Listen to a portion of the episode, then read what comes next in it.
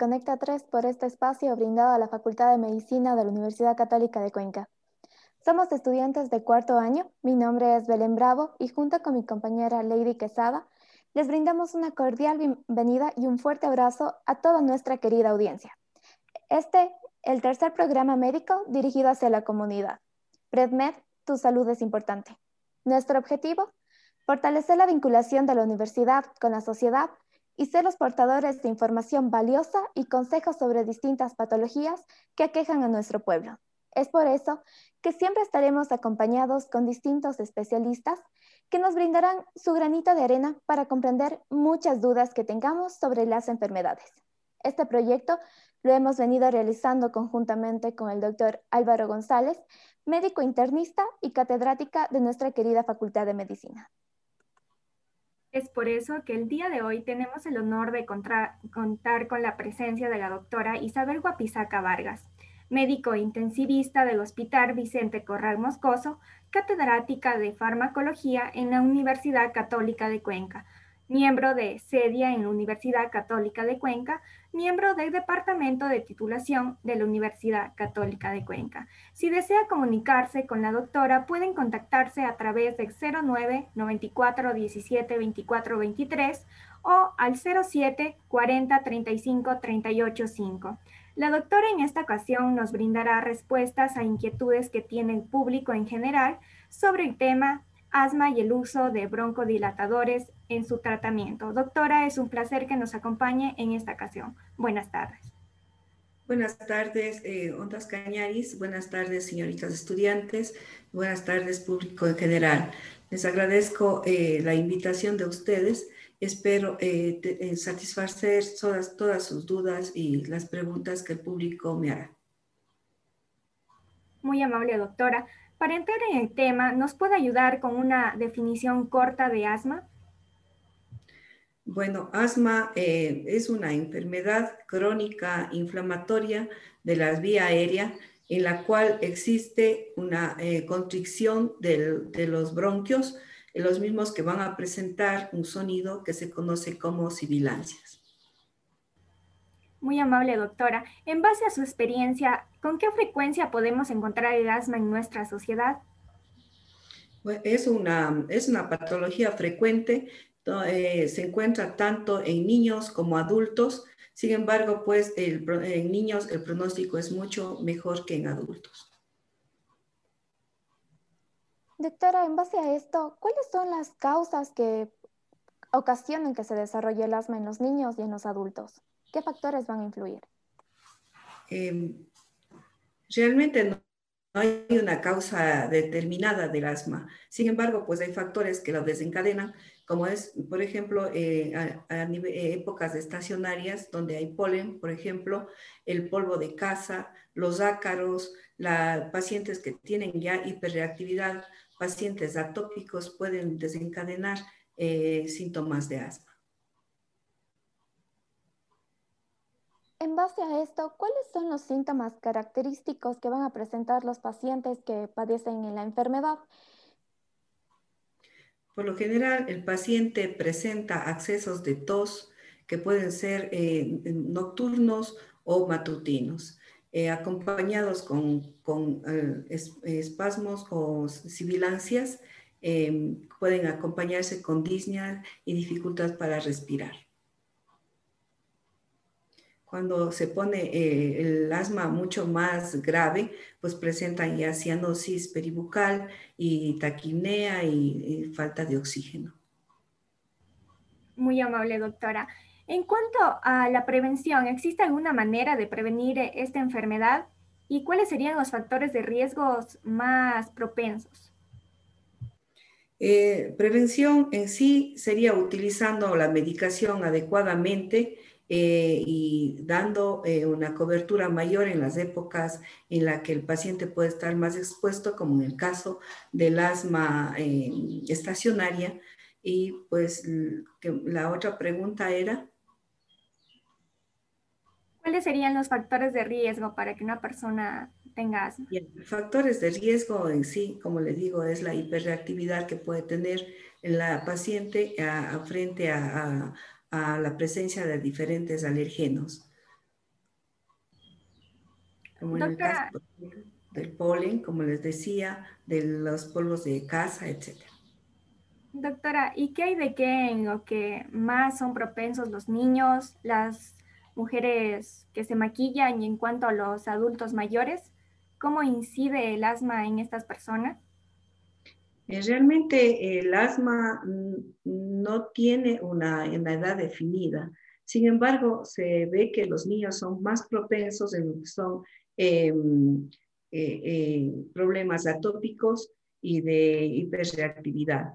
Entonces, ellos desarrollan, pero con pronóstico mucho mejor que un adulto. En cambio, el asma cuando aparece en edad adulta, el tratamiento es mucho más complejo y el pronóstico ya no es tan, tan benéfico como es en el niño. ¿Cómo podríamos eh, diagnosticar eh, un paciente con asma? ¿Qué métodos diagnósticos emplearíamos en estos pacientes? Eh, tendremos, primero tendríamos que determinar bien si es un acceso asmático y para eso pues nosotros tenemos la espirometría, en la cual pues nos daría una primera pauta si el paciente eh, respondería o no a los, a los broncodilatadores. Y luego pues tendríamos que hacer pruebas de sensibilidad para determinar el tipo de alergeno que puede desencadenar el cuadro asmático.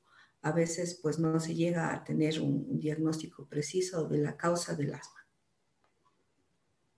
En cuanto al adulto, en, la presentación en, en paciente adulto, ¿Cómo lo diferenciaríamos con un paciente con EPOC? ¿Cómo diferenciaríamos de otras patologías eh, que no sean asma? Ya, ahí tendríamos, por ejemplo, en el adulto mayor, para diferenciar de EPOC, ambas son enfermedades obstructivas, ¿no? La espinometría ayudaría mucho y hay una prueba en la que eh, cuando se realiza la espirometría el índice de tifenao nos da menos del 60% y al utilizar un broncodilatador podríamos producir una, una, respuesta positiva en el asma y mejorar el índice de difenao, que se llama, que es un, es un, es un porcentaje que se mide eh, la, la, función pulmonar. Em, si esta pues resultaría positiva, pues eh, estaríamos frente a un asma, mientras que si esta no resultaría eh, positiva, pues estaríamos frente a un EPOC. Esa sería una de las maneras rápidas también de determinar Ahí tenemos otros exámenes, ¿no? Como les digo, por ejemplo, la presencia de eosinófilos, el estudio del moco eh, del paciente, encontraríamos los cristales de Kussmaul, por ejemplo, que son patognomónicos del asma. En cambio, en el EPOC no encontraríamos eso. Eh, la patología EPOC vendría acompañada de otra sintomatología clínica, como son em, la cianosis peribucal, eh, los dedos en palillos de tambor, etcétera, por el tiempo que se tiene ya con el problema, ¿no? Muy amable, doctora. En cuanto al tratamiento de asma, hablando sobre tratamiento, ¿cuáles serían los fármacos de elección para los pacientes con asma? dentro de la, del tratamiento de asma, nosotros deberíamos eh, primero diferenciar si es un tratamiento agudo o un tratamiento crónico de mantenimiento.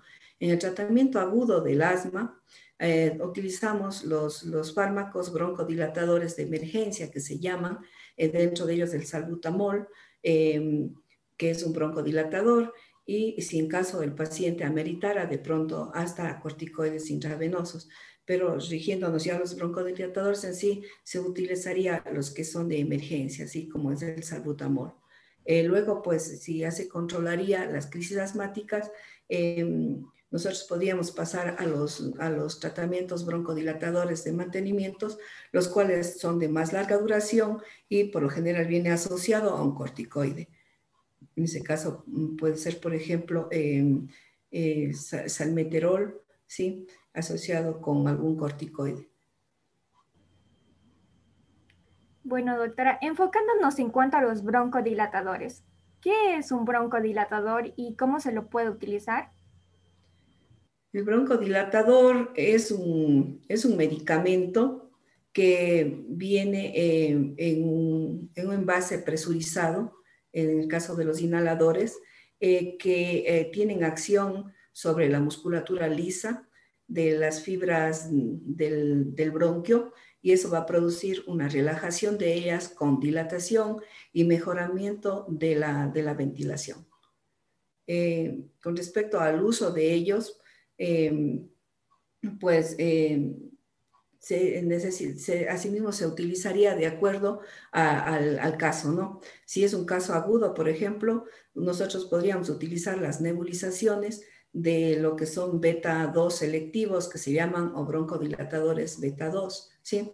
Em, y si ya sería de mantenimiento, podríamos utilizar eh, los inhaladores y hasta incluso podríamos utilizar los jarabes que vienen asociados con mucolíticos. Doctora, en cuanto a los broncodilatadores, ¿en qué presentaciones lo podemos conseguir en el medio y cuál es el que se usa con mayor frecuencia? Eh, los broncodilatadores podemos conseguirlos eh, si nos referimos a los beta selectivos que se llaman, o, sea, los, esos van a conseguirlos ustedes en solución para inhalación que se, se le prepara en los micronebulizadores. Podemos conseguirlos en inhaladores en sí puros o con mezclas con corticoides. Eh, podemos conseguirlos en jarabes y podemos conseguirlas en ampollas para uso intravenoso, incluso en infusión continua. Eh, si hablamos de los broncodilatadores anticolinérgicos, como por ejemplo tenemos el bromuro dipatropio, eso también lo conseguimos en lo que son em, solución para, para, nebulización y para las soluciones para eh, inhaladores. ¿Existe alguna diferencia en cuanto al uso de los broncodilatadores, ya sea en polvo seco, el que es en niebla suave o en cápsulas? ¿Existe alguna diferencia en el tratamiento o, vamos a tener los mismos resultados? Eh, usted me habla de las cápsulas de presurizadas, pues ellas más son utilizadas para el tratamiento de POC más que para, para asma en sí. ¿sí? Por ejemplo, ustedes tienen las cápsulas del, del tiatopio, tienen indacaterol, tienen em, glicopirrolato o las mezclas que vienen de de glicopirrolato mm, con el nombre de espiolto, por ejemplo, ellas vienen en, presurizados en los cuales pues el uso de ellos es prolongado para 24 horas, pero son más para uso de EPOC que para asma. Amable doctora. En cuanto a estos broncodilatadores, ¿cuáles serían los más usados en pacientes asmáticos? y cómo es la técnica correcta para utilizar un puff o por inhalo cámara o nebulizaciones?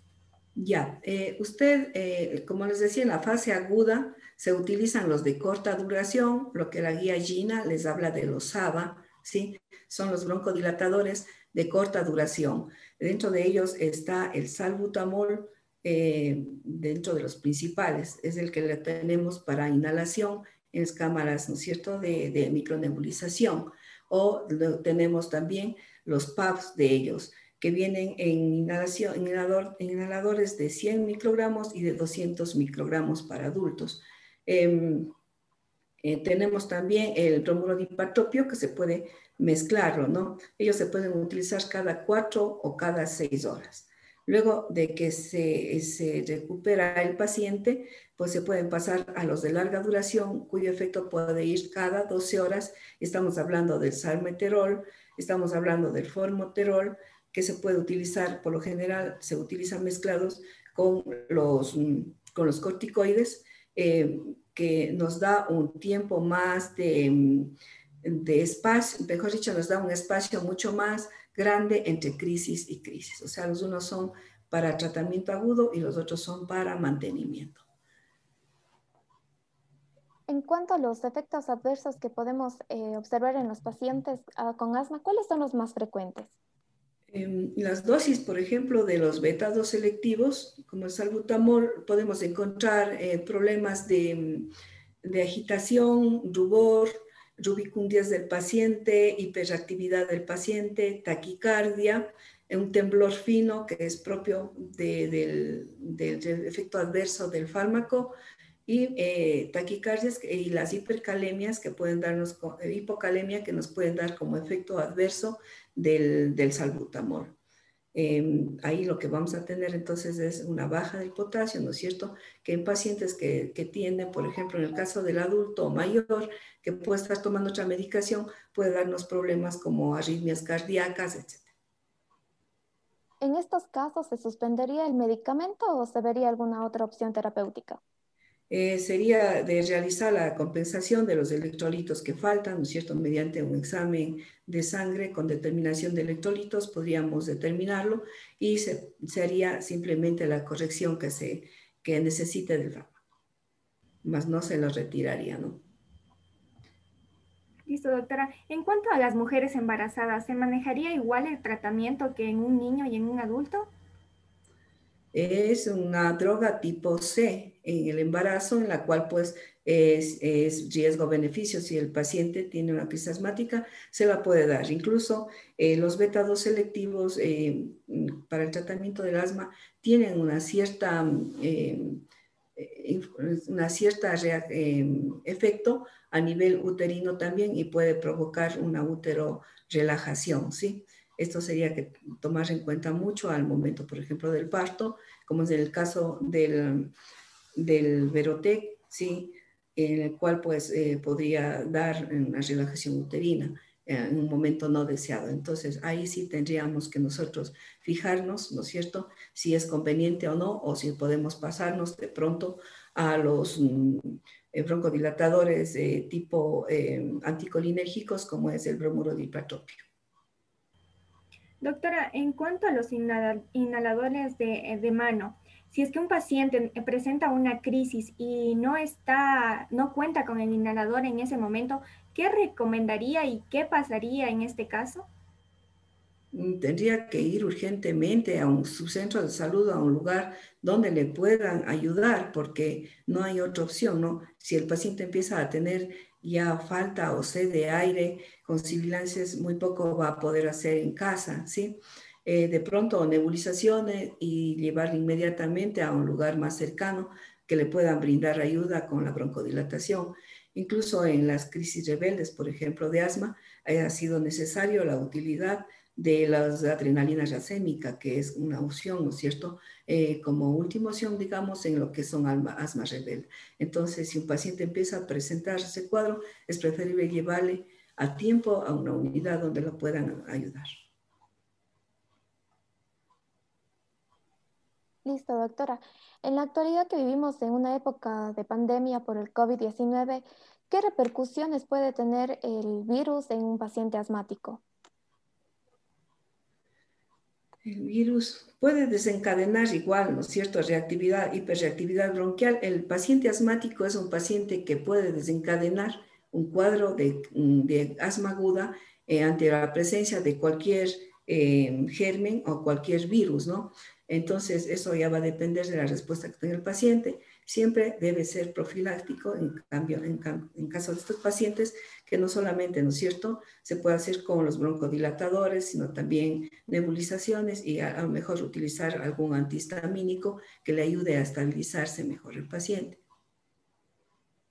Usted nos hablaba que en los niños el cuadro es un poco mejor. ¿A qué edad más o menos va a remitir el cuadro de asma en un paciente pediátrico? El paciente pediátrico, mientras más pronto, más tempranamente ha empezado su cuadro asmático, pues ah, va mejorando en un tiempo mucho más corto y a veces cuando ya llegan a la edad de, la pubertad, como que las crisis empiezan a espaciar y empieza a mejorar, ¿sí? Doctora, en cuanto al asma, eh, hay muchos mitos de que, primero que nada, ¿este se puede curar? o nos sigue a, lo largo de la vida. Hay varios mitos como bañarse en sangre de burro que nos puede ayudar en sí al asma. ¿Usted qué opina? Eh, la zooterapia en las enfermedades de estas crónicas, como la tuberculosis, el asma, eh, se han venido jugando, ¿no? Eh, se habla mucho, por ejemplo, de la carne de perro y, el, y, el, y la tuberculosis y el asma, ¿sí? pero realmente es como que conforme avanza la edad en el niño, va adquiriendo ya su, mejor mecanismo inmunológico y eh, como que eso va frenando ya la, actividad asmática en el niño. Yo no pienso que, que en realidad la, la, zooterapia vaya a solucionar realmente esto, ¿sí? al menos no se ha comprobado el, 100% de, de esta actividad. Para concluir este tema tan importante como es el asma, ¿cuál sería su mensaje final acerca de esta patología, doctora? Eh, bueno, eh, esta patología muchas veces eh, se, ha, se, ha, dicho que podría ser psicológica, que no es una patología infectocontagiosa, por lo tanto no es transmisible, ¿no es cierto? yo sí diría que la persona o el familiar que tenga un paciente con asma debería em, regirse a lo que el médico le manda, ¿sí? Eh, no exponerse mayormente a, cosas como me está indicando zooterapia ni nada de eso, ¿no? Porque mm, se han demostrado de que no, no tiene un efecto eh, beneficioso en este tipo de pacientes. Eh, se debería cumplir el uso de los inhaladores y de la medicación del paciente asmática al pie de la letra, ¿no? Y en épocas en, las que haya, por ejemplo, exposición a factores alergenos, eh, se le debería dar ya profilaxis para evitar las crisis asmáticas. Nos acompañó el día de hoy la doctora Isabel Guapizaca, quien ha contribuido con valiosa información para despejar las dudas planteadas por la comunidad. Doctora, le agradecemos su colaboración y esperamos contar con su presencia para futuros eventos. Muchas gracias, eh, señoritas estudiantes, gracias, Ondas Canarias, por, Cañaris, por darme la oportunidad de, dirigirme a la comunidad. Y gracias, comunidad, por también eh, escucharme y, realizar preguntas que han sido valiosas para el aporte en general. Esto fue PredMed Tu Salud es Importante, en donde tratamos puntos importantes en cuanto a la salud y el bienestar de la sociedad. Nos vemos la próxima semana aquí en tu programa Conecta 3 por Ondas Cañaris. Y recuerden que esta entrevista la subiremos en nuestras páginas de Facebook e Instagram, por lo tanto no olviden de seguirnos en nuestras redes sociales. Nos encontramos como PredMed, tu salud es importante. Le agradecemos por su tiempo, doctora, muy amable por todo. adelante, Cristian.